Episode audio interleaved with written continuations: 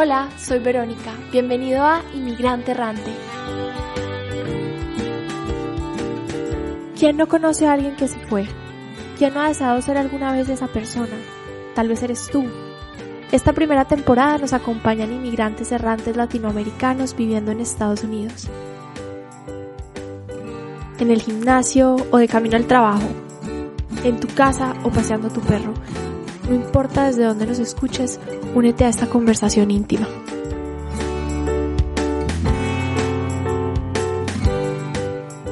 Bienvenido, ya te he estado contando un poquito de, de dónde nace el proyecto, a dónde queremos llegar, por qué es importante compartir estas historias. Tenemos un invitado muy especial que creo que nos va a compartir cosas bien interesantes sobre cómo migrar te obliga a romper muchos roles, a veces de género, a veces de estereotipos, entre otros. Les presento a Santiago, bienvenido. Emocionado, muy contento de estar acá. Muy emocionada yo también porque estoy entrevistando a un fellow colombian, solamente que yo soy de Medellín, San, es de Bogotá, pero bueno, acá que también se escuchen las voces colombianas, por supuesto. Santiago, háblanos de ti un poquito. Yo soy colombiano de Bogotá, hijo de la mitad, mis papás colombianos los dos. ¿Hijo de la mitad? Hijo de la mitad. ¿Qué significa eso? Ah, el del medio. El medio, okay, hermano mayor, hermana menor. Crecí en Bogotá toda mi vida. Papás los dos son abogados, pero ninguno ejerció leyes. Y estudié en Colombia todo el colegio. Hice la carrera en Colombia y el resto he emigrado un par de veces, pero muy amiguero ¿Qué estudiaste? Estudié administración de empresas en Los Andes. Administrador. Bueno, ¿y hasta qué edad estuviste en Colombia? ¿Cuándo dirías tú que fue esa primera vez que te viste a ti mismo como migrante? La primera vez que me fui de Colombia tenía 22 años. Apenas me acababa de graduar de la universidad y no quería empezar a trabajar por pura pereza. Y como que tuve mucho afán de terminar la carrera en ocho semestres y se pasó muy rápido. Sí, 22 estás súper joven para terminar ya. Literal, me gradué del colegio, entré a la universidad y hice la carrera de Derecho. Ni me fui a intercambio ni nada. Y no sé por qué tenía tanto afán, por pendejo. Y me di cuenta, uy, me voy a graduar, me va a tocar ponerme a trabajar y como que no, dije, uy, no, no quiero eso. Entonces encontré cómo irme a estudiar por fuera. Antes de que nos cuentes más de esa parte, nada más quiero sonar como tía, que sí soy tía, sobre cómo cuando estamos como recién salidos del colegio y esperamos, empezamos la carrera, siempre hay algún familiar, algún adulto que nos dice, mijita, disfrute al máximo esos años porque después se va a arrepentir o los vas a añorar. Y la verdad es que sí, sí los vas a añorar. La universidad son unos años maravillosos en los que estás de muchas maneras protegido, privilegiado para aprender, aprender, aprender, crecer, crecer. Y ya luego el mundo no es siempre así. De acuerdo 100% como con disfrutar al máximo la época de la universidad, pero para mí los ocho semestres de la carrera fueron una mezcla rarísima de tiempo. No sé muy bien qué fue el cuarto semestre versus el sexto o el segundo y el o sea, para mí fue un periodo de tiempo completo que todo estuvo mezclado y como un poquito plano. Yo no disfruté tanto la universidad, la verdad. Como que pasabas de uno a otro y de otro a otro. como que las clases, exacto, y te tocaba cálculo 1, cálculo 2 y álgebra y no sé qué carajos. Y disfruté mucho ver electivas de otras cosas súper aleatorias. ¿Será que no estudiaste lo que te apasionaba? Me gustaba la carrera. Hice una opción en periodismo que se llama en esa época, que es como un minor aquí en Estados Unidos. Entonces vi seis clases, creo, de periodismo y las disfruté, me pareció súper cool. Vi un montón de electivas de música, de historia. Todas las disfruté, algunas fáciles, algunas más difíciles. Pero como que la época universitaria no fue esa liberación de, descubrimiento. Del pensamiento. sí, para nada. Vivía con mis papás mis amigos eran muy parecidos a los amigos míos del colegio. No me abrí mucho como a otra gente nueva. Muchos amigos míos del colegio entraron a los Andes. Los amigos que hice en los Andes eran de los colegios muy parecidos en Bogotá. Fin de semana era muy parecido a mis fines de semana en el colegio. Un poco como que en los mismos círculos con los que ya, ya estabas antes, ahí no hubo mucho cambio, pero bueno, entonces te gradúas, dices como, uy, ¿qué fue esto tan rápido? La verdad es que quiero frenar y quiero hacer otra cosa y no quiero trabajar. Me identifico ahí porque justo en mi última clase de la carrera, así la última, me acuerdo que estábamos como en una reunión con los compañeros y el profesor, eh, tomándonos algo y entonces me llama mi papá como a felicitarme y le digo, es que no puedo creer que ya esta es la última clase.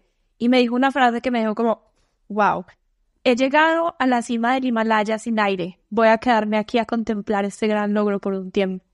Y eso habla de cómo a veces en los ciclos subimos la montaña y luego es como, bueno, bájela y siga para la próxima. Es como, no, para ti entiendo que irte, emigrar, fue un poquito ese parar en la cima contemplar el mundo después de ese logro. ¿A dónde te fuiste? Sí, fue un poco como salirme de esa burbuja, exacto. Como lo logré, pero ¿y ahora qué? Me pongo a trabajar. Entonces me fui, me fui a estudiar a Francia, viví en Toulouse, hice una maestría, como que en Colombia se llama un coterminal, que básicamente entras a estudiar de una vez a la maestría y te aceptan a través de la universidad. O sea, los Andes manda tu aplicación a la Universidad de Francia. De una entré, yo no sabía francés, entonces cuando me di cuenta, súper tarde, yo dije que había visto italiano en la universidad como para aprender otro idioma. Sea, había visto creo que un semestre de italiano. Y al principio de ese último semestre, cuando me di cuenta que no me quería graduar, empecé a ver clases de francés súper intensivo para medio hablar algo cuando me fuera. Y pasé a la universidad, pasé a la maestría me tocó no hacer trampa en mi examen de francés, pero hacer distintas formas para tener un, examen para pasarlo, digamos. Eso no está sujeto bajo ningún estatuto legal, así Sí, se lo, se lo mandaré a mi profesor de francés y estará muy orgulloso. Pero, por ejemplo, tenía una frase muy larga. Pero es que el, el DELF es, ¿qué hiciste el DELF? Sí. Es maluquito. B2 me tocaba. Yo también hice ese. Y yo no tenía para nada el nivel para hablar B2, o sea, yo acababa de empezar a hablar francés. ¿Sabes qué me encanta del, del DELF comparado con el TOEFL o otros? Que es como, lo haces una vez en la vida y si ya no pasaste, no se vence de por vida, sino que listo, como que ya. Chévere. Y lo pasé con 51 sobre 100. Y yo saqué... Lo pasé, como diríamos en Colombia. Yo pasé con 51. Entonces, ponle, mi profesor me enseñó una triquiñuela que era, yo me sabía una frase muy larga, como un párrafo entero, o sea, letra por letra, en francés, y tenías un paso que tocaba escribir, y siempre es un tema como medio polémico, porque así son los franceses, entonces, o del aborto, o del lo que sea, y te- entonces el primer párrafo muy largo, que yo me lo aprendí, era a memoria, ¿Todavía te acuerdas? no, nada. no. o sea, borré todo el francés de mi cerebro, pero era como explicando quién era yo y por qué mi opinión era basada en mis hermanos y mi familia y no sé qué. Entonces, un párrafo escrito perfecto, independiente de la situación, y ya después ahí medio chapucear con francés lo que pudiera. Pero bueno, pasé de milagro porque necesitaba pasar el B2 para poderme ir. Y si no pasaba, me tocaba quedarme a trabajar en Colombia. ¿Y cuánto tiempo estuviste en Toulouse? Estuve nueve meses. Amé la ciudad. Cuando llegué, me fui con mis papás, me dejaron allá súper... Era la primera vez que me iba, la primera vez que un hijo se iba como en la casa, porque mi hermano entró a trabajar de una y paseamos por Europa, me dejaron allá, lloré, lloraron todos, dejándome en Toulouse, así como si estuviera muriendo alguien. Súper dramático. Súper dramático y eso como allá el internet no funcionaba tanto, entonces era como que uno no, realmente no iba a estar tan conectado y me quedé 10 días solo en Toulouse al principio y me encantó. O sea, sí me dio un poco duro, pero como todo aterrizaje pues es difícil, pero estaba muy ilusionado. Como que era en verano, la ciudad empezó como a llenarse de estudiantes, había una vibra muy, muy rica. Creo que pues es común ver gente que la primera experiencia como migrante es irte a estudiar a otro país. Esa también fue mi primera experiencia y no sé, es como ese, ese primer acercamiento a la realidad de lo que es el mundo por fuera de tu casa, por, por fuera de tu país, lo que es vivir solo, lo que es depender de uno para hacer varias cosas esenciales como ir al supermercado, cocinar, lavar tu ropa, etcétera. Pero también con la realidad de uno ser internacional, de lo grande que es el mundo, ¿hay alguna cosa que tú resaltes de ese proceso como de lo que tú esperabas que iba a ser estudiar en Francia, recién graduado, versus lo que fue? Mm, siento que sí crecí mucho, mm, o sea, crecí mucho más en, ese, en esos nueve meses en Toulouse de lo que crecí en años en la universidad a nivel personal, como de madurez, tener que ir a un, a un banco solo y no hablar el idioma y que te cerraron la cuenta por cualquier cosa y tienes como que lidiar con las situaciones y el estrés y la frustración. Yo, por ejemplo, me acostumbré en Colombia a nunca tener llaves de la casa porque siempre hay alguien en la casa. Vainas bobas, pero pues ya dependes de ti mismo. Perdiste las llaves, te emborrachaste y botaste las llaves, te jodiste. O sea, no puedes entrar a tu casa, duermes donde un amigo y como que uno aprende todo eso como a los golpes, pero también tenía cosas muy ricas como poder hacer una fiesta en mi casa hasta la hora que se me la gana. Puedo traer a quien quiera a mi casa, puedo fumar donde quiera, puedo tomar cuando quiera. Aparte tenías 22 años, es como una muy buena edad para Sí. empezar a tener esas libertades. Sí, la verdad lo disfruté al máximo. Yo también toda la vida tuve novia y en esa época me fui y terminé con mi novia, entonces estaba soltero, el mundo era, era estaba libre. Soltero en Francia. Soltero en Francia llena de oportunidades. ¿Cómo se llama este episodio? Soltero en Francia. A la orden.com. Pero bueno, continuando, entonces tienes esa primera experiencia en Toulouse y nueve meses vuelves a Colombia un poco transformado. No, no volví, o sea, me gradué, te daban la maestría, te dan un año de trabajo, de visa de trabajo en el Schengen, entonces podías quedarte a trabajar donde quisieras. Y ese fue yo creo que mi primer golpe grande de inmigrante que fue el estrés y la dificultad de encontrar trabajo en Europa. Fue mucho más alto de lo que me imaginé y me di cuenta, por ejemplo, mis amigos alemanes de la maestría, todos entraron a la maestría con trabajo ya pensado, organizado, firmado. Entonces entrabas a la maestría de un año, firmaban contrato con Pfizer, se iban a hacer la maestría y volvían al trabajo. Entonces ya todo el mundo tenía la vida muy organizada muy planeada. Y les pagaban la maestría, seguramente. Algunos sí, algunos no. Pero mucha gente pagaba su maestría, se endeudaban, la roca pagaban muy rápido. Pero yo me di cuenta, entré y todo el mundo hablando de su trabajo. No, no sé qué, yo voy a trabajar no sé dónde, yo me voy a ir a Londres, yo me voy a ir a París, yo me voy a ir a Roma. Y yo, ah, me toca buscar trabajo. Pero yo no estoy en la mentalidad de estar buscando trabajo cuando estoy apenas llegando. Entonces como que me dejé coger la noche. Como en noviembre ya estaba súper estresado, mandando hojas de vida a todos lados, nadie me contactaba tuve entrevistas en francés con muchas empresas que me di cuenta que mi nivel de francés era muy, muy, muy malo. Entonces, ni siquiera pasaba el primer filtro, o sea, ni siquiera me entrevistaban porque era como este man. Pues sí, si no hablas bien el idioma. Exacto. A no ser que por un rol muy internacional. Pero que en, que en Europa, pues, son muy competidos. Y de todas formas es, es difícil encontrar trabajo, más cuando buscas como ya con una maestría y pues es un mercado competitivo, hay mucha gente de muchas nacionalidades. Sí. Entonces... Lo otro que me di cuenta es que yo no tenía nada de experiencia laboral y todo el mundo tenía que ir internship en no sé dónde, había vivido en Zimbabue, entonces tienen hojas de vida que van construyendo intencionalmente desde muy chiquitos, porque el sistema les enseña eso. Yo no sé, nunca alguien me dijo, oye, tu hoja de vida deberías hacer una práctica, nada. Entonces me tocaba inventarme un poco como en las entrevistas, bueno, cuéntame tu experiencia laboral. Y yo, mm, Cero. No, trabajé en una empresa en Colombia de un señor que se llama...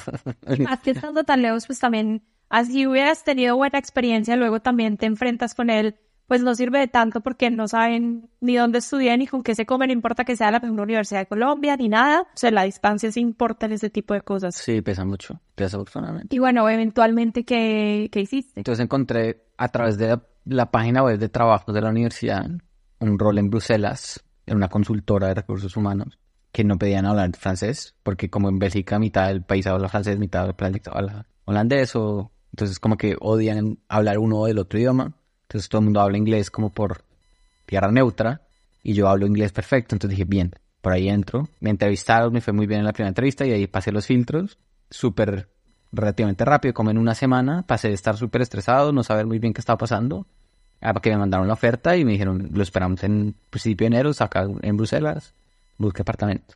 Súper contento, me fui a vivir a Bruselas, viví ahí nueve meses también y amé la experiencia, amé, amé, amé la experiencia de trabajar por primera vez, entrar a una oficina chiquita, como una boutique consultora de recursos humanos, con unos personajes muy distintos a lo que yo me imaginé que era como el mercado laboral. Siempre me hablas de que tenías un jefe que se enrollaba un porro ahí en la oficina o caminaba descalzo. Sí, un personaje, el dueño de la, de la firma era un belga con mamá habla, eh, alemana, hablaba cinco idiomas, eh, tenía un doctorado como en psiquiatría, psicología, como muy mentor y muy libre, también fumaba marihuana en, adentro de la oficina, cosa que era completamente ilegal. Fumaba, se vendía un porro en la oficina, andaba en medias, teníamos vino abierto, toda la oficina estaba llena de cajas de vinos, podías tomar vino cuando quieras, abrirlo cuando quisieras. Y él y yo desarrollamos una relación súper linda, la verdad. Como que me ayudó a crecer mucho profesionalmente. Qué importante es el rol de los mentores y más de ese primer mentor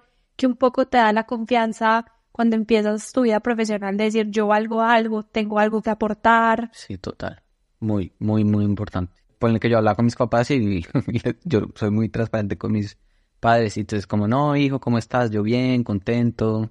Fumé marihuana con mi jefe. ¿Qué? ¿Cómo así que estás fumando marihuana con tu jefe? ¿Qué tipo de empresa? ¿Qué es eso? ¿Qué tipo de...? O sea, yo, no, soy una empresa seria, de verdad, les juro.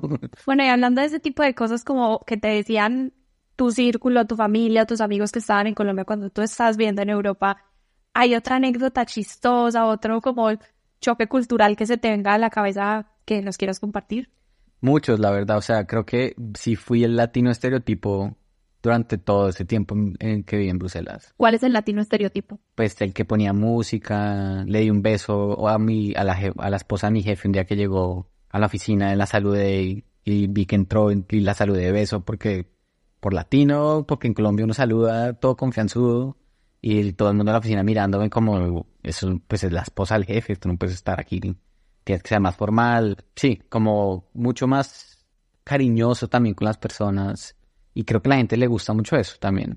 Al principio uno como que se da cuenta que es difícil, pero la gente también valora mucho que uno sea más humano y como más cálido. Ahí hay una diferencia que llegaremos eventualmente, pero sin duda ese choque cultural a veces es un choque de personalidad como nacional, no sé, los colombianos en particular tenemos, podemos decir, una personalidad nacional como muy cálida, muy abierta, muy te saludo, te hablo, te converso, no que todos sean así, pero yo diría que una gran mayoría sí. Total, total.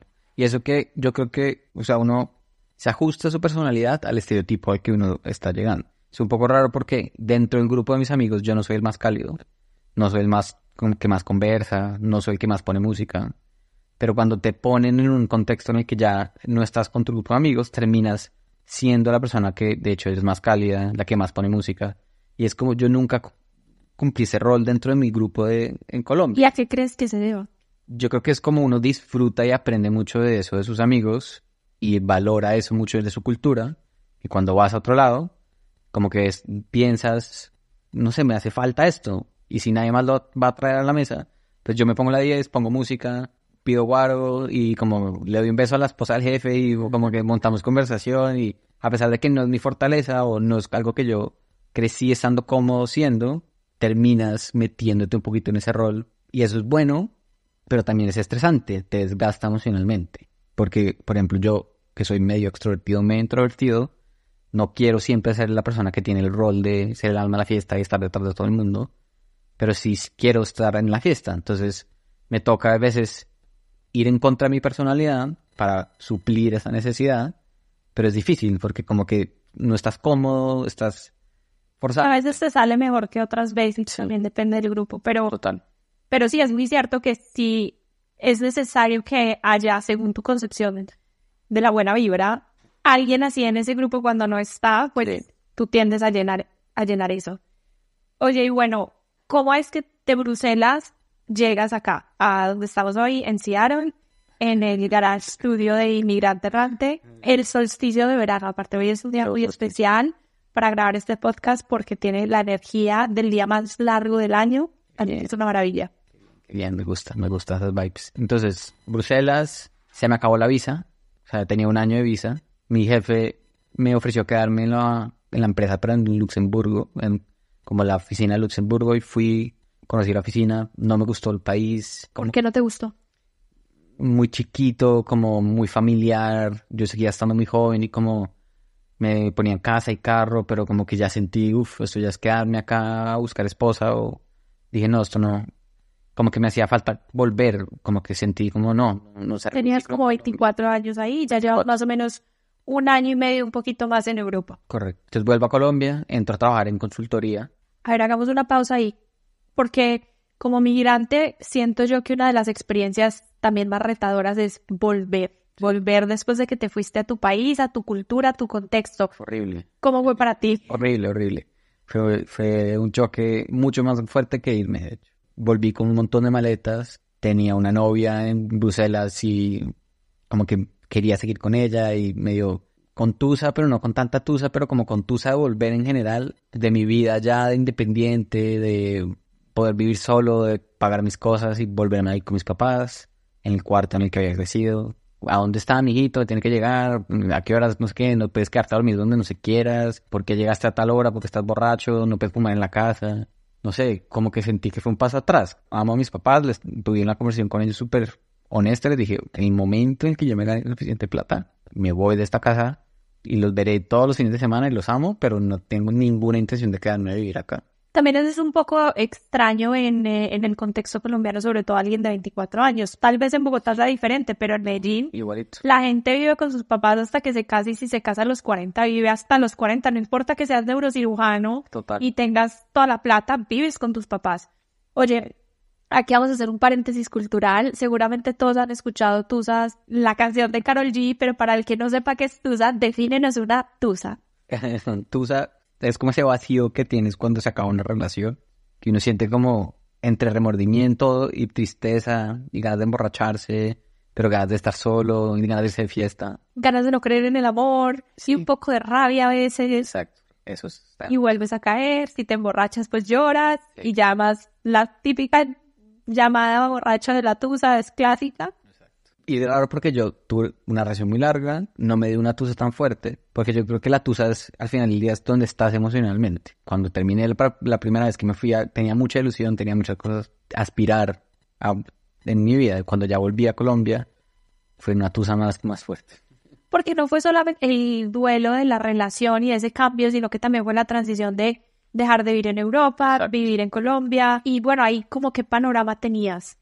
¿Qué, qué, qué pensabas que iba a ser los siguientes cinco años de la vida de Santiago? No, no tenía muchas perspectivas, la verdad. Yo nunca he sido muy de planear a mediano plazo. Sabía que quería trabajar en consultoría porque me había gustado mucho, como la dinámica estar cambiando de clientes, de tener un equipo chiquito de gente joven con la que uno está trabajando y no como un trabajo corporativo. Sabía que quería trabajar en otro tipo de consultoría, no en recursos humanos, sino como en consultoría más de negocios o de estrategia. Y ya, eso es lo único que sabía. No tenía ni idea para dónde iba. Se me acabó la visa y me tocó volverme, entonces empecé a buscar trabajo, conseguí trabajo en una consultoría. Me encantó mi trabajo, viajé mucho por trabajo, trabajé muchísimo.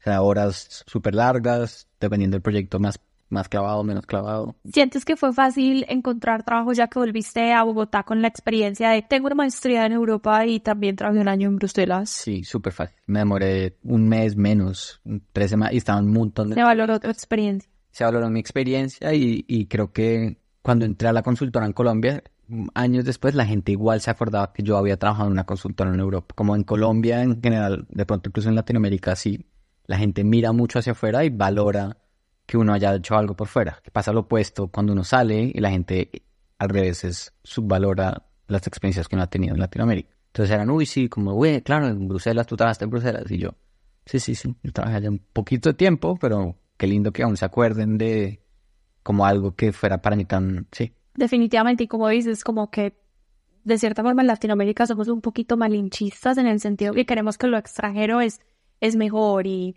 a veces de hecho está muy romantizado el irse y pues por eso también estamos aquí, para contar un poquito más holísticamente la historia de emigrar. Estás trabajando ahí y ¿qué pasa? Entonces estoy trabajando ahí como a los seis meses, menos de estar trabajando ahí, en una fiesta de un amigo, mis mejores amigos de cumpleaños. Conozco una muchacha, una chica. Una muchacha. Una muchacha, hoy en día es mi esposa.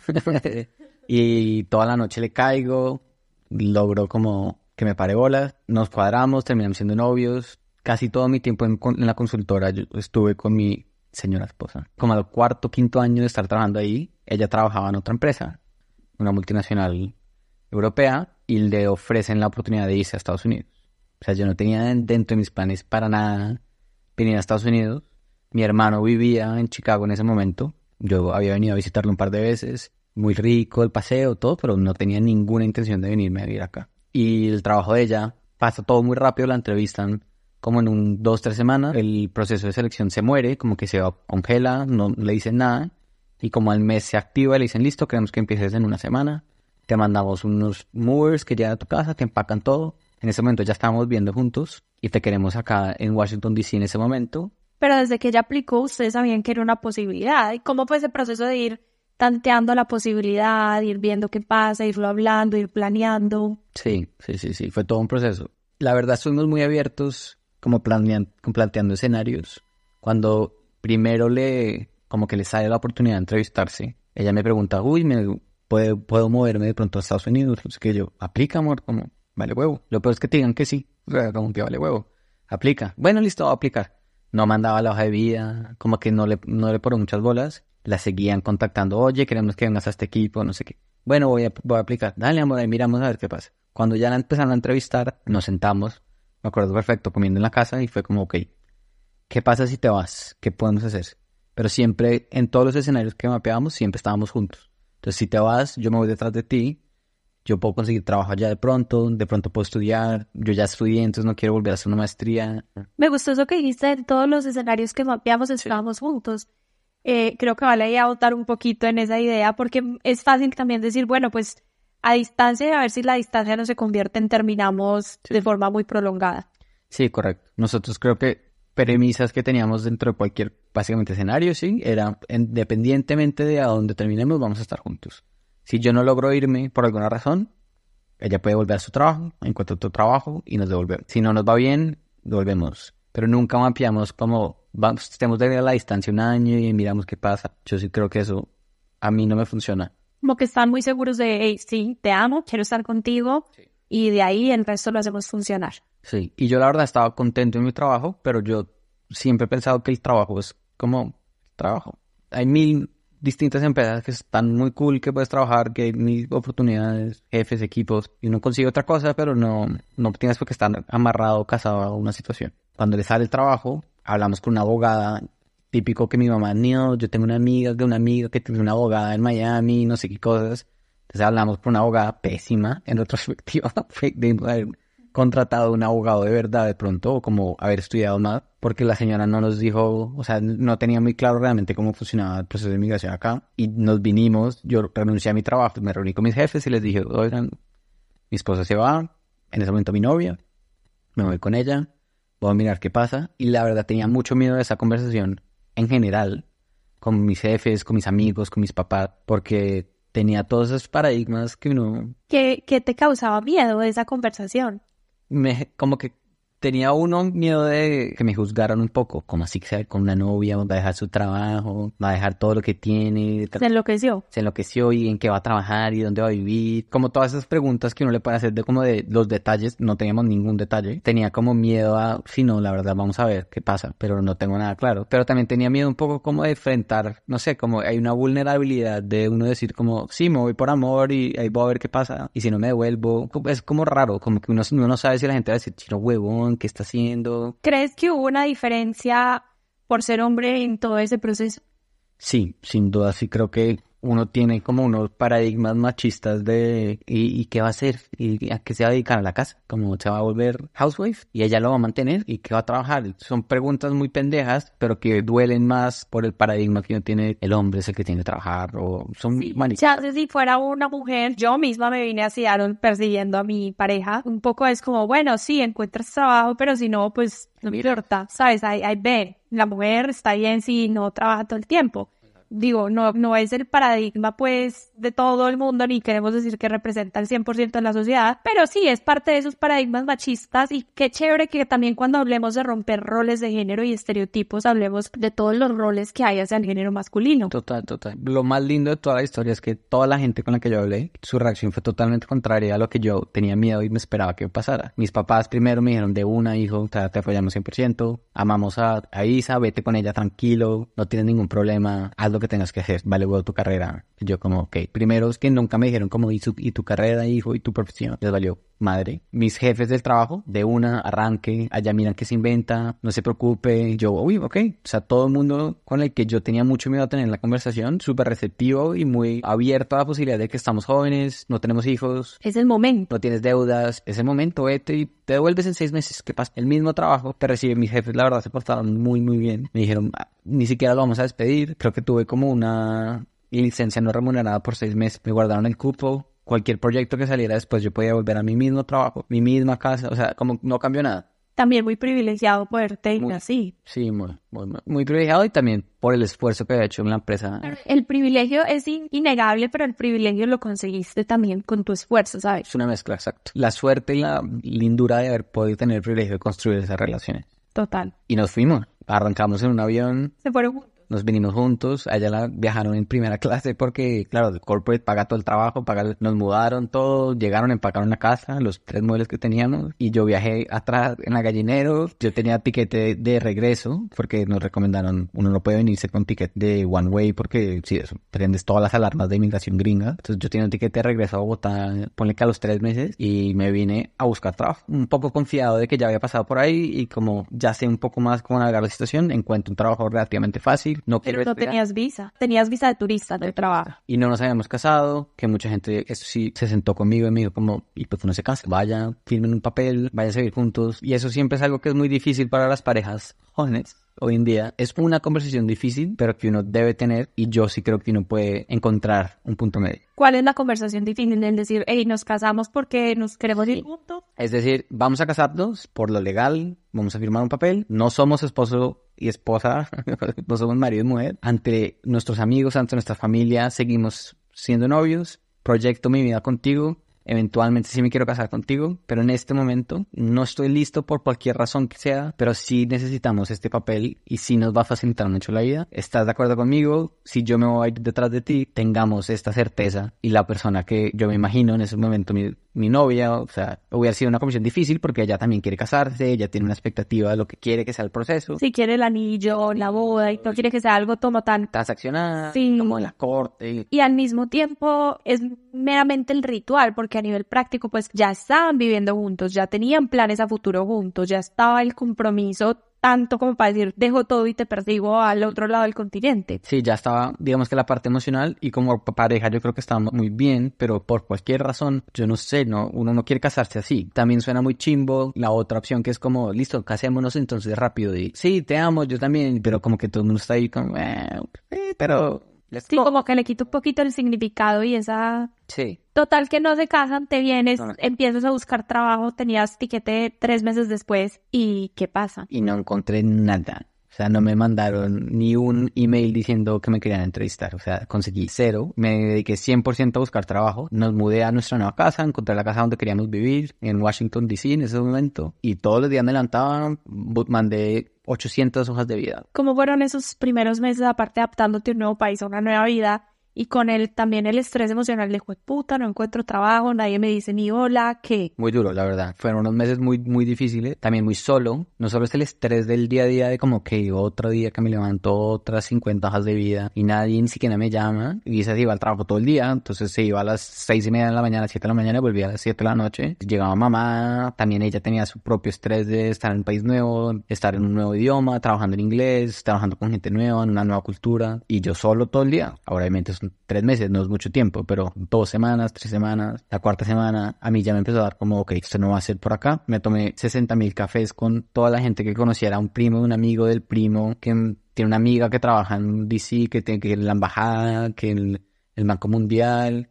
Para ver si alguien te recomendaba para ir haciendo ese negocio es tan importante. Sí, y como que me contaran, uy, mira, la verdad, hay un equipo que está contratando o buscando, y la verdad muy perdido, porque haber trabajado en consultoría te permite trabajar en, muchos roles, pero también te permite como poder trabajar en el Banco Mundial o trabajar en tech o trabajar en desarrollo. Entonces yo empecé a buscar mucho al principio como en temas de desarrollo y de como sostenibilidad y pero perdido, o sea, no tenía ni idea de qué estaba buscando. Básicamente nadie me contó, nadie, cero. Como el segundo mes me di cuenta no voy a tener visa. Fuimos a comer un día y le dije como, creo que me toca estudiar. La única opción es me toca estudiar. Me toca ver una maestría y la mejor universidad que hay en Washington más o menos es Georgetown y hay unas maestrías que no son como un MBA o una maestría de tiempo completo, sino son para gente que ya es profesional como estudios continuados en las continuous studies. Entonces, bueno, pero, pero ¿cuánto vale? Carísimo, mucho más caro de... Quiero ni saber. Sí, no, o sea, no quieren saber. Es mucho más barato que el MBA, o sea, no son 200 mil dólares, pero pues... ¿Cómo lo pagaste? Entre todos, entre lo que le habían pagado a ella, como por su bono de entrada en Estados Unidos, los ahorros que teníamos, el dólar no estaba tan grave en esa época, fuimos pagando semestre por semestre, yo trabajé en la universidad en de todo,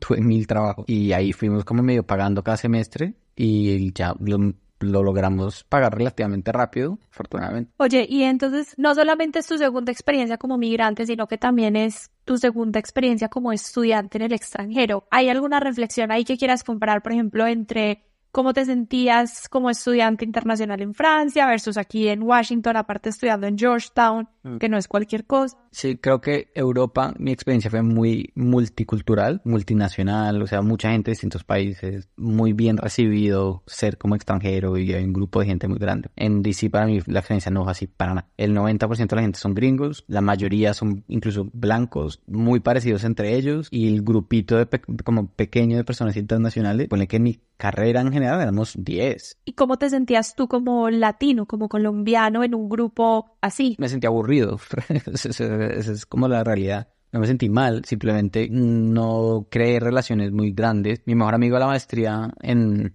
en Washington es un egipcio que amo con todo mi corazón y ya, Punto. Tenía un amigo. Eh, no fue fácil como construir esas relaciones. La gente es muy transaccional. En general, mi experiencia fue como personas que llegan a estudiar, de pronto quieren tomarse un café y si quieren ir, chao. Como tengo mi vida, tengo mis amigos, no me interesa de dónde es, no me interesa tu cultura, no me interesa que me cuentes que tu esposa está trabajando, no, que lo que sea, o sea, yo vengo aquí a estudiar, de pronto quiero como hacer un poquito de networking, a ver si me puedes ayudar, que no me agregas mucho valor, siguiente, y lidié mucho con eso emocionalmente, porque estaba muy solo, no tenía muchos amigos en la maestría, mi novia en ese momento estaba súper ocupada con el trabajo, tenía mil amigos, happy hours, estaba muy ocupada. ¿Cómo fue eso para la relación también? Tenso, muy tenso, me volví, eh, siempre nos reímos porque yo le dije que me volví como la esposa, como cantaletuda de no, o sea, te serví comida y ni me diste las gracias, no me has preguntado cómo estoy, te hice la lonchera para mañana y, ni siquiera me dijiste, te mandé una notica y no me dijiste nada.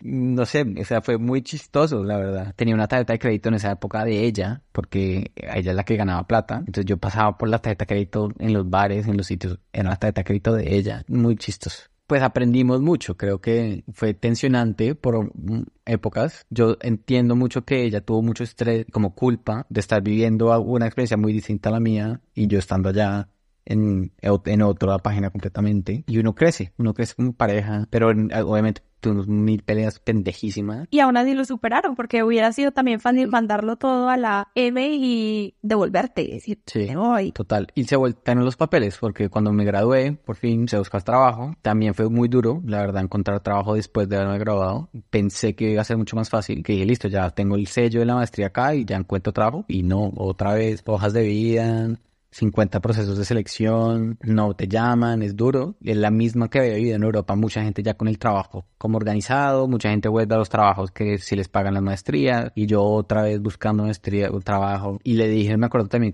comiendo un día como hasta agosto, si en agosto no encontré un trabajo que me guste, ya. Ya te habías graduado. ¿Cuánto tiempo llevabas ya en Estados Unidos? Llevábamos dos años en ese momento, un año y medio casi casi dos años, y yo me gradué, por que en mayo, y llevaba buscando trabajo desde enero, o sea, llevaba seis meses buscando trabajo. Estaba trabajando en la universidad como investigador, entonces ellos me ofrecieron quedarme con trabajar con ellos, pero yo realmente no quería trabajar ahí, un trabajo que me parecía muy aburrido. Salimos a comer y le dije, estoy, estoy muy aburrido, estoy como que no me hallo, realmente no me gusta. Si no encuentro un trabajo, devolvámonos. Y me dijo, listo, ¿cuándo? Devolvámonos, Devolvámonos. me voy y nos vamos. Nos devolvemos juntos, correcto. Siempre la premisa es nos devolvemos juntos. Y sale listo, de una, nos devolvemos. Agosto, listo, agosto. Qué bonito ver que ese compromiso el uno con el otro y con la relación y con tomar esas decisiones juntos se mantuvo y me imagino que esos dos años fueron muy retadores para los dos, pero también especialmente para ti. Estabas cargando con estereotipos sociales, rompiéndolos, aparte tratando de tú tener éxito tú profesional y de mantener la relación y de adaptarte al país y de hacer un grupo social y fuera de eso, no sé si te pasó, pero a veces también tenemos que lidiar con ese sentimiento, no sé si llamarlo culpa o malestar o lo que tú quieras de estoy aquí en una oportunidad tan increíble haciendo una maestría en Georgetown, en Washington, con mi novia, tenemos nuestra propia casa, como en una posición tan chévere, pero a la vez tiene todo otro lado del que no se habla cuando solo se ve la superficie bonita. Sí, total. El Instagram de la gente. Ay, qué vida tan rica, cómo viaja, cómo se la pasan de fiesta. Sí, es solo. Uno construye comunidad Creo que el primer año fue mucho más duro que el segundo, porque construimos nuestro grupo de amigos internacionales, mi amigo egipcio, teníamos unos amigos italianos, uno construye su grupo de amigos latinos que se vuelve su familia, tengo un grupo de amigos chilenos que amamos, se vuelven la familia de uno, realmente, y como que se vuelve más llevadero, se vuelve un poquito más llevadero y todo el mundo vive la misma experiencia. Estos chilenos tenían un chiquito y verlos a ellos que se enferma y ellos no hablan muy bien inglés y tienen que llevar al hospital y también como que lo pone uno en perspectiva de puta, mis problemas no son tan problemas. Todo el mundo está buscando trabajo, todo el mundo está en la misma dinámica. Todos celebramos que alguno encontró trabajo y es como nos vamos de fiesta porque un, alguno por fin logró encontrar alguna oportunidad y listo, vámonos. Que no nos falte razones para celebrar y celebrarla. Oye, hagamos aquí un segmento especial. Pick al futuro. Hoy Santiago trabaja en Google, entonces ahí hay muchas historias muy chéveres ahí que nos faltan por contar. Pero si algo nos queda claro a este punto del episodio es que si alguien tiene experiencia de lo que es buscar y rebuscar y buscar trabajo en varios países, en varios contextos, eres tú. Entonces, ¿por qué no nos das un par de consejos para todo aquel que quiere irse a trabajar en otro país? De qué te ha funcionado a ti, qué no te ha funcionado. No solamente un tip como, sino también de qué esperar. Total. Te doy dos tips y una cosa que esperar. Tip número uno, que a mí me ayudó mucho, es tener un amigo local que te mide tu hoja de vida y invitarlo a comer un día con el único propósito de mirar toda tu vida y cambiarla completamente. O sea, mi hoja de vida escrita por mí en inglés desde mi perspectiva y después mi amigo egipcio, Ali, miró mi hoja de vida y me dijo que mi hoja de vida estaba pésima, pésima la forma como uno se vende es muy distinta dependiendo del país. Y me pasó lo mismo en Europa. O sea, en mi vida me tocó ir ahí, en ese caso con un counselor de la universidad y me la cambió por completo el formato, la forma de hablar de uno es distinto. Los gringos están más acostumbrados a venderse de una manera mucho más individualista, egocéntrica. Y uno como latino, por lo menos yo, estaba muy acostumbrado a que el equipo, la colectividad, son dos perspectivas muy distintas de tu trabajo. Decir que tú hiciste parte de un equipo que cambió de X y Y a yo lideré a través de mi iniciativa que generó un impacto, no sé cuántos millones de dólares. Entonces, ese es tip número uno, tener un amigo que les modifica la hoja de vida. Tip número dos, que realmente para mí, en mi experiencia, ha sido un tema de volumen y no un tema de network. Cuento que el network, que tu network, que el El network no me sirve como inmigrante porque es muy limitante y realmente nadie te va a contratar como en Latinoamérica, no, que mi papá tiene una firma, que tiene un primo, entonces venga a la entrevista, así no funciona acá. De pronto te medio abre la puerta que te entrevisten, pero entras a competir con un montón de gringos y es muy duro. El tip número dos es un tema de volumen de aplicaciones. Es mandar 300 o mandar 400 y todos los días buscar y mandar y mandar y mandar y mandar y mandar. Y mandar y mandar. Y mandar y mandar y mandar y mandar aplicaciones hasta cansancio. También tolerar la frustración a que dices, puta, ya llevo 100 aplicaciones y me han contestado dos. Yo tenía un Excel que tenía en esa época con el nombre de la aplicación, el link a la empresa y no acuerdo, tres, cuatro datos más y lo iba llenándome que mandar aplicaciones. Entonces sabía exactamente cuántas llevaba. Podía mirar y decir, voy 180. Y literal llegué a esos números, 180, 200 y no pasa nada. O sea, creo que uno se siente mal con el rechazo y ese es el tercero, que es como la expectativa, el manejo de expectativa es eventualmente uno sí consigue trabajo. Experiencia ha sido que si consigues trabajo. Yo entré a trabajar en Amazon después de la, empresa, de la maestría y después ahora trabajo en Google. En Europa conseguí un trabajo también que me gustó mucho y hay que mandar. Da mucha mamera y uno también se vuelve muy picky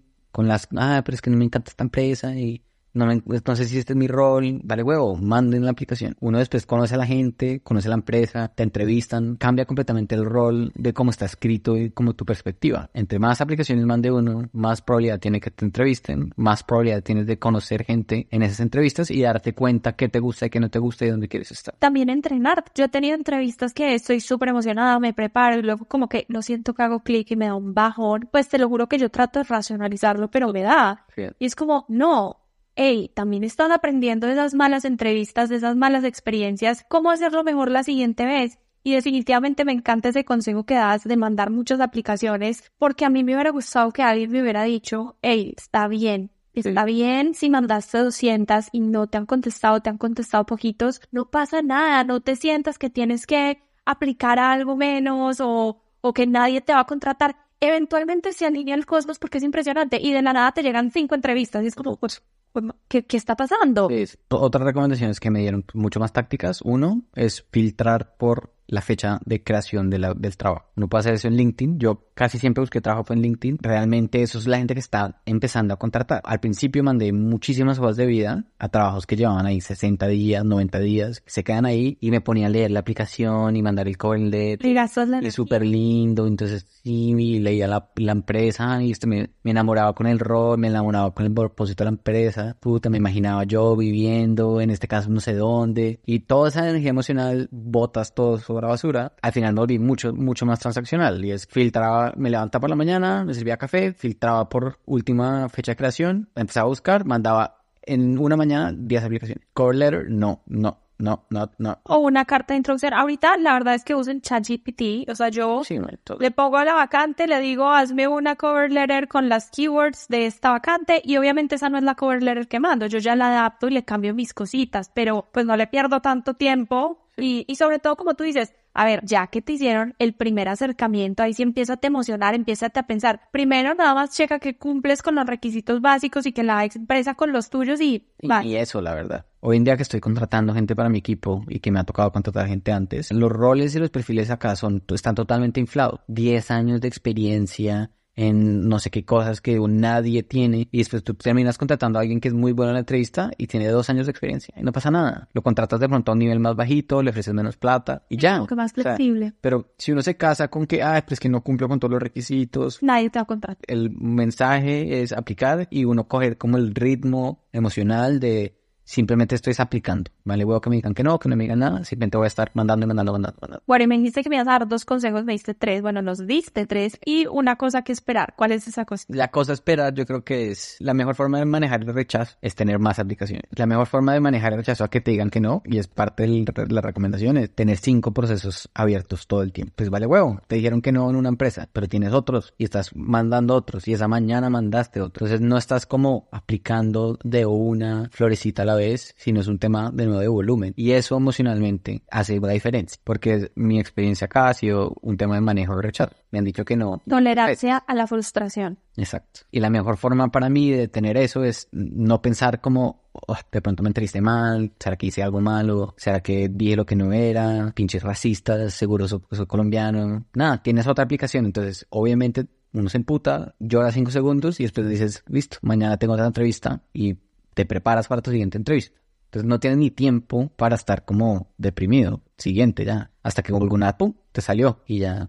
Bueno, y luego, pum, sale y empiezas a trabajar. Que ese es otro tema distinto porque a veces cuando quieres conseguir trabajo, todo se vuelve a conseguir trabajo y crees que ya todo se va a resolver cuando tengas trabajo. Es como, no, se abre otro mundo de posibilidades, de retos, de cosas también como inmigrante, háblanos de cómo es trabajar siendo migrante. Es duro. Yo creo que tenía una expectativa de tal cual lo que acabas de describir. Iba a entrar a trabajar y vida solucionada. Voy a tener una rutina con unos amigos del trabajo y voy a estar ocupado. Y... Pero muchas de las cosas que he sentido en este proceso de migración, he seguido sintiendo en el trabajo que es la soledad, el no me identifico con muchos de mis compañeros gringos de trabajo, muchos son gringos, la gran mayoría son gringos, estás en su país, estás en su cultura, quieren venir a trabajar, son muy transaccionales. Básicamente lo que te estaba describiendo del estudiar acá, de migrar acá, ha sido exactamente la misma experiencia. ¿Qué tienes que hacer? Encontrar amigos latinos, tus inmigrantes de algún otro lado con los que te identifiques, crear tu comunidad y lidiar con esa transaccionalidad como la mejor forma en la que puedes. ¿Qué forma te ha funcionado a ti? Al principio me estaba muy como engarzado en resaltar todas las cosas que no me gustaban de la cultura. No me gusta que mi jefe llegue y, me empiece a hablar de trabajo de una vez en una reunión y ni me pregunta dónde estoy, ni me pregunta cómo estoy, ni me pregunta qué hice. Se reúnen cinco personas de un equipo y de una empiezan a hablar de trabajo. Estaba primero siendo muy pasivo y como sufriendo como, como víctima ante lo que no me gustaba. Dos cosas que me, que, que me han funcionado. Uno, ser un actor más activo, es decir, como antes de que me empieces a hablar de trabajo, ¿cómo te fue a ti? ¿Cómo estuvo tu fin de semana? Y en general a la gente le encanta que uno le pregunte, ah, sí, de hecho me encantó, tú no es que peleé con mi esposa, ah, no te creo. Y después te preguntaría, ¿a ti cómo te fue? Ah, muy bien, me fui de camping, muchas gracias. Bueno, ahora sí podemos trabajar. De nuevo, volvemos a lo que nos platicabas de cuando te fuiste a hacer la maestría en Francia, que es, bueno, quizás en mi grupo de amigos natural, yo no soy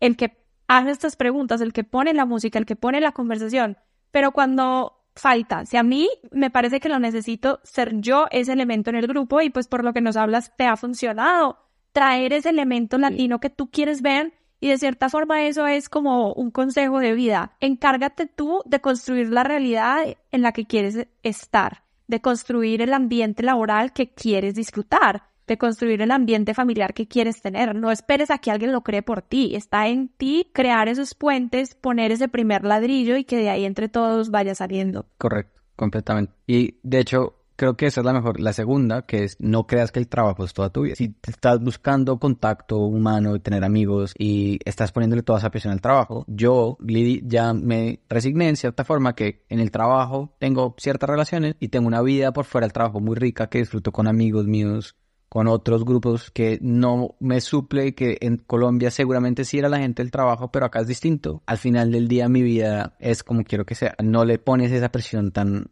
tan grande a, a depender de que tu trabajo se vuelve tu relación es tu fuente de felicidad, simplemente es tu trabajo. Simplemente es tu trabajo, es bueno saber compartamentalizar, creo, a veces, haciendo un flashback, entonces sales de la maestría, estás buscando trabajo, eventualmente encuentras, empiezas, luego te cambias a Google, cómo es trabajar en Google. Tenemos seguramente mucha gente que nos escucha que encontró este programa googleando. Gran parte de este, de este podcast para que sea exitoso tiene que estar optimizado para el algoritmo de Google. Usamos Google en el correo, en todo. Entonces, ¿qué tal es ser parte del equipo global que está detrás de Google? Sí, uno, la verdad, Google está en todos lados. Es muy cool, la verdad. Te llena de orgullo en muchas cosas, ver cómo en Colombia la gente usa muchos productos de Google. Eh, ahorita que estuvimos en Japón, uno usa Google para todo, para traducir, para tomar fotos, para buscar dónde estás, para buscar en un mapa. Y es una empresa que si realmente es muy como enfocada en la parte humana y en la parte como de, generar bienestar, de generar felicidad, o no sé si felicidad, pero como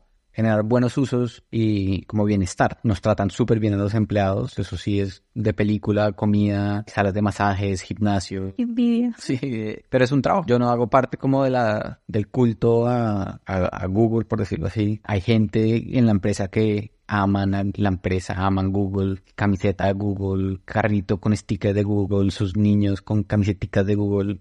Para mí es una empresa muy buena, tiene muchos beneficios, pero no trabajo y hay veces odio mi trabajo, me levanto el lunes y digo, puta, no quiero ir a trabajar, peleo con mi jefe y me parece que es un pendejo. Y a veces sí tengo como muy buenas relaciones, a veces me dan relaciones. Es un trabajo común y corriente. A veces tenemos como, ah, trabajar en esa empresa o en esa organización.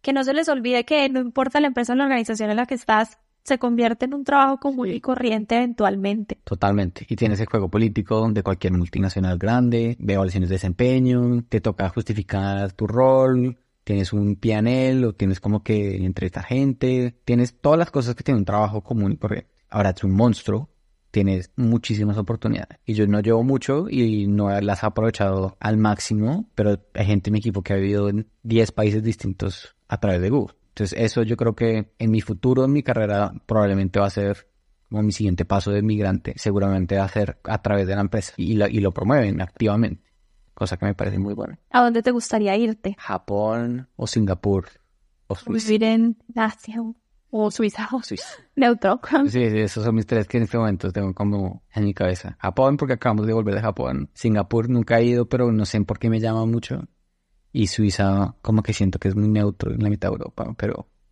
soñando. Bueno, y por eso se llama también Inmigrante Errante este podcast. A veces das ese primer paso para inmigrar y ya de espíritu sigue siendo nómada y ningún lugar, o no sé si ninguno, sino tal vez hasta ahora ninguno, es ese lugar en el que quieres establecer. Sí, yo creo que alguien nos dijo eso en algún momento y es muy cierto la primera vez que te vas de tu casa, de tu casa, de tu familia, de tus amigos, es muy duro, pero ya encuentras otra familia, encuentras otros amigos, te das cuenta que puedes volver a Colombia o a tu, a tu hogar cuando quieras, todo está ahí. Se vuelve muy fácil volver a moverte y se vuelve muy fácil moverte tercera, cuarta vez, porque cada vez tú dices, hay cosas que me gustan, hay cosas que no, y después de cierto tiempo dices, ok, ya viví estas experiencias acá y quiero algo nuevo. Y ya sabes un poco cómo es el proceso de mudarte, en conseguir trabajo, conseguir amigos, hacer relaciones y vuelves, se vuelve casi como una droga, como, como algo que tienes que tener cuidado de no volver como ya un hábito así súper, cada año me voy a mudar. Pero así a mí sí me empieza, nosotros llevamos cuatro años o tres años en Seattle y me empieza como a, bueno, y si nos vamos a ir a Japón. ¿Qué sigue? sí. ¿Qué, what's next? ¿Y qué pasa si busco un trabajo en Singapur en un rol? ¿Te vendrían? Y mi, mi esposa, obvio, de una arrancamos. Entonces, como que se vuelve, el mundo se vuelve mucho más flexible o se vuelve más posible moverte a, a situaciones y escenarios donde antes de estando en Colombia era impensable, como, si casi en Singapur. Claro, es como que de cierta forma esa primera vez que sales se te abren las puertas del mundo y ya es más fácil el decirte aquí me voy a otra parte. A veces se siente que volver a tu país, como tú decías cuando te tocó volver a Colombia temporalmente, es dar ese paso atrás y que ya no vas a volver a salir, pero no, las puertas del mundo siempre están abiertas para el que sabe aventurarse a buscar cómo salir. Total. Y lo ves a través de tus amigos. Al final, mi experiencia ha sido, terminas teniendo amigos que están bien, son inmigrantes, que también están viviendo lo mismo y que están en ese mismo futuro, trayectoria, lo que sea, de volver a moverte. Entonces, amas a tus amigos, amas a tu comunidad, sabiendo que en cinco años ninguno probablemente estará viviendo acá y nos encontraremos para el matrimonio, el bautizo, el funeral, lo que sea del siguiente, y uno va construyendo su comunidad global de cierta forma. Vas dejando amigos regaditos por todo el mundo. Sí, y, y te los encuentras en los matrimonios, literal.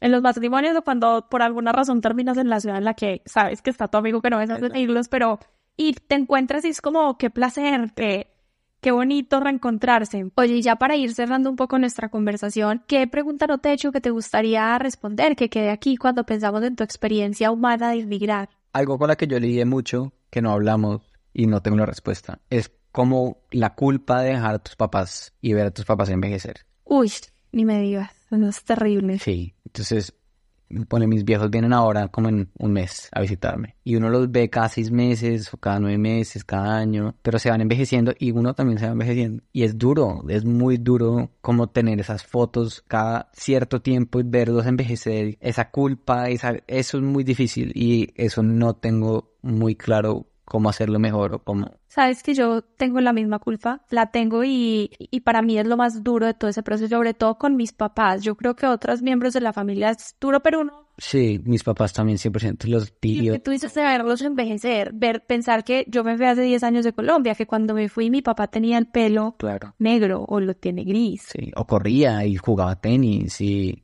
y luego alguien se enferma y tienes que volver o, o a veces lastimosamente vuelves por una pérdida o alguien, no sé, hoy por ejemplo se, se murió el papá de un amigo y pues es como mandar ese mensaje, me fui hace años que no hablamos, pero te vas enterando de cómo la vida va pasando en esa otra parte del mundo que antes llamabas tu hogar y ahí sigue y tú ya no estás todo el tiempo. Total, total.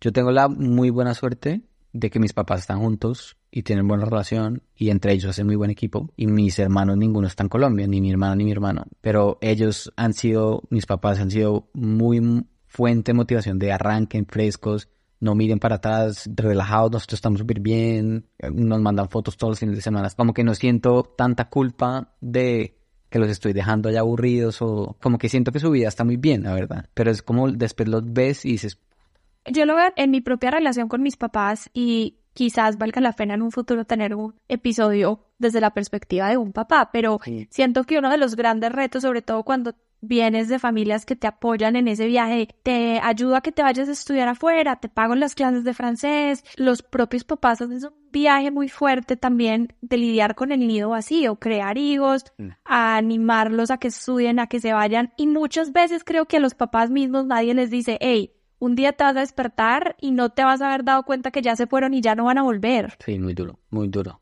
Yo no sé cómo hacer, Creo que lo único que veo que mis papás les funcionó, último, última idea, es que tienen también su comunidad. Tienen su parche, amigos, que todos también tienen ni vacío y se volvieron unos adolescentes y se la pasan de paseo y hacen comidas en las casas del uno el otro. Retoman esa vida social. Retoman esa vida social y, tratan de vivir cerca porque también moverse es puto y les duele el cuerpo y el tráfico de Bogotá y entonces encontrar las menos excusas y menos barreras para poder tener una vida otra vez como social, con comunidad. Porque si no, se quedan solos una casa en la montaña y... Y quizás es la misma solución que para nosotros, es decir, cuando estás lejos como inmigrante vas construyendo ese clan. Aquí, con la gente de aquí, los papás que se quedan con el nido vacío porque sus hijos se van al exterior también tienen que hacer eso, mismo, tienen que volver a construir un clan.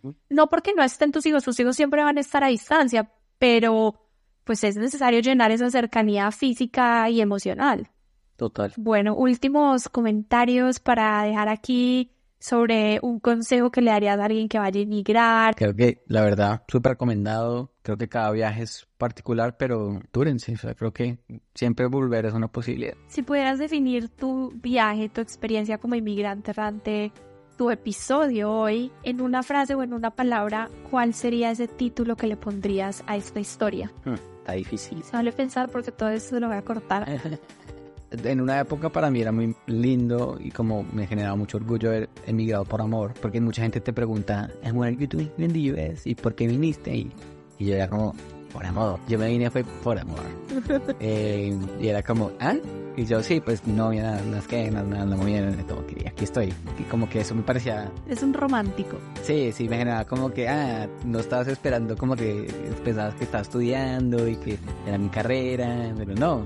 Bueno, emigrar por amor, emigrar por balance, emigrar porque primero por amor y después por otra cosa. Título de cierre, ok. Muchísimas gracias por estar hoy con nosotros, por compartirnos tu historia. Chao, chao, Qué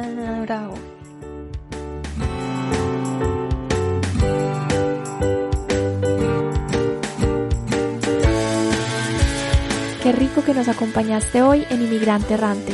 Me encantaría que te sumes a la conversación. Únete a nosotros en redes sociales, arroba inmigrante errante en Instagram y TikTok. Y para conocer más sobre este proyecto, visita mi página web peribero300.com. Pero sobre todo, comparte esta historia con quien creas que pueda necesitar escucharla también. Gracias y hasta el próximo episodio.